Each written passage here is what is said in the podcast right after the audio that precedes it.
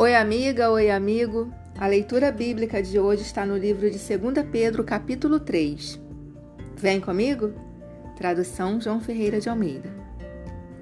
Amados, esta é agora a segunda epístola que vos escrevo.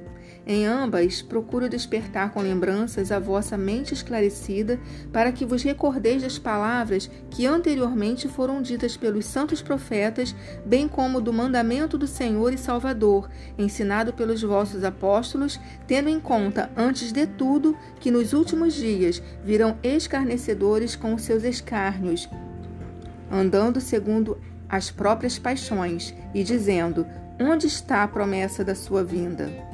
Porque desde que os pais do, dormiram, todas as coisas permanecem como desde o princípio da criação. Porque deliberadamente esquecem que de longo tempo houve céus bem como terra, e qual surgiu da água e através da água pela palavra de Deus, pela qual veio a perecer o mundo daquele tempo, afogado em água. Ora, os céus que agora existem e a terra pela mesma palavra, têm sido entesourados para fogo, estando reservados para o dia do juízo e destruição dos homens ímpios. Há, todavia, uma coisa, amados, que não deveis esquecer: que para o Senhor um dia é como mil anos, e mil anos como um dia. Não retarda o Senhor sua promessa, como alguns a julgam demorada.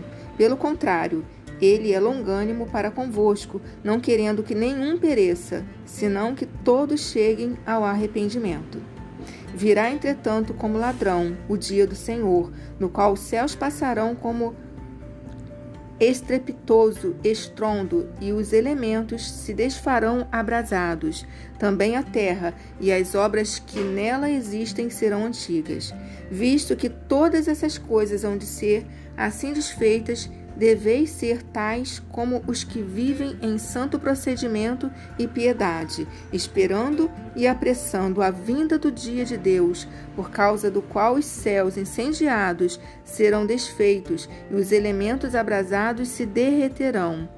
Nós, porém, segundo a sua promessa, esperamos novos céus e nova terra, nos quais habita a justiça. Por essa razão, pois, amados, Esperando estas coisas, empenhai-vos por ser desachados por ele em paz, sem mácula e irrepreensíveis, se tende por salvação a longanimidade do nosso Senhor, como igualmente o nosso amado irmão Paulo vos escreveu, segundo a sabedoria que lhe foi dada, ao falar acerca destes assuntos, como de fato costuma fazer em todas as suas epístolas, nas quais há certas coisas difíceis de entender que os ignorantes e instáveis deturpam, como também deturpam as demais escrituras, para a própria destruição deles.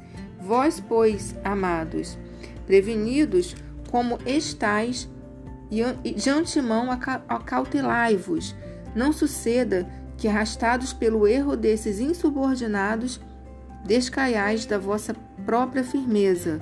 Antes, crescei na graça e no conhecimento de nosso Senhor e Salvador Jesus Cristo.